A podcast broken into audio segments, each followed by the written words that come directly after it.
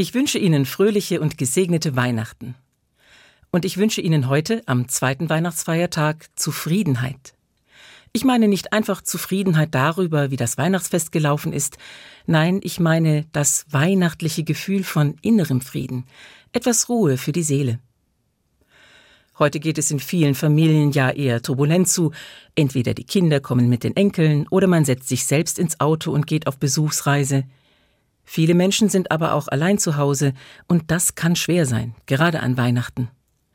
Zu ihnen zu Besuch kommen höchstens Erinnerungen an früher, an Menschen, die man schmerzlich vermisst oder mit denen man sich gerne noch einmal ausgesprochen hätte, vielleicht wegen eines alten Streits oder einfach nur, um wieder einmal zu reden. Mir selbst fallen unterm Weihnachtsbaum manchmal meine Freunde aus Studientagen ein, und ich frage mich, warum wir den Kontakt haben abreißen lassen das ist so schade. Wenn mir solche Gedanken kommen, versuche ich Frieden zu machen mit mir selbst. Ja, schade, dass wir den Kontakt verloren haben, und trotzdem schön, dass ich als Studentin so gute Freunde gehabt habe. Was für ein Glück. Wir haben es so gut oder so schlecht gemacht, wie es uns eben möglich war. Wir können zufrieden sein. So ist das mit vielen Dingen. Manches vermisse oder bedauere ich und denke gleichzeitig gerne daran zurück. Nur bei der Erinnerung an schlimmen Streit, bei dem etwas in die Brüche gegangen ist und ich es nicht wieder flicken kann, da komme ich an meine Grenzen. Ich würde gerne etwas tun, um Frieden zu schließen, mit mir selbst und mit allen, die dabei gewesen sind, aber ich kann es nicht.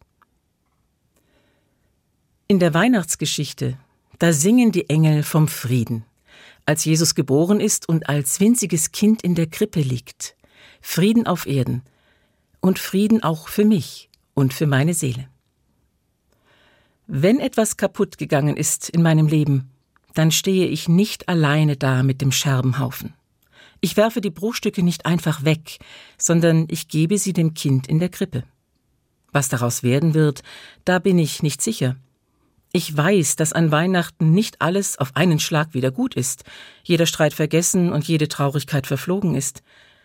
Ich kann dem Kind nur vertrauen, von dem die Engel singen, dass es Frieden bringen wird auf Erden und Frieden auch für mich und meine Seele. Und eben nicht nur für mich, sondern für alle Menschen. Und nicht nur heute, sondern immer schon, solange die Erde steht. Das Gotteskind hat uns Menschen schon immer begleitet, und davon erzählt eine Bibelstelle, die heute in vielen Weihnachtsgottesdiensten zu hören sein wird. Es ist eine lange Liste von Namen, der Stammbaum, mit dem alle Vorfahren von Jesus genannt sind, von Abraham bis zu dem großen König David und von David durch die Geschichte der Bibel hindurch bis Josef, dem Ehemann von Maria, die Jesus auf die Welt gebracht hat. Wozu diese Aufzählung, fragt man sich vielleicht. Ich denke, weil sie sichtbar macht, dass Gott das schon immer so geplant hat.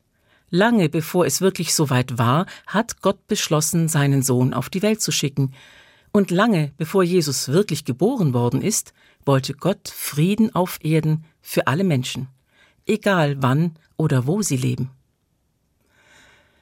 Gott will Frieden, immer schon, und er schickt sein Kind zu uns immer schon, damit es die Scherben meines Lebens aufsammeln kann und auch die Scherben der Menschen, die vor mir gelebt haben, weil er da sein will in allen Krisen, die die Welt je erlebt hat, und auch da sein will in den Krisen von heute.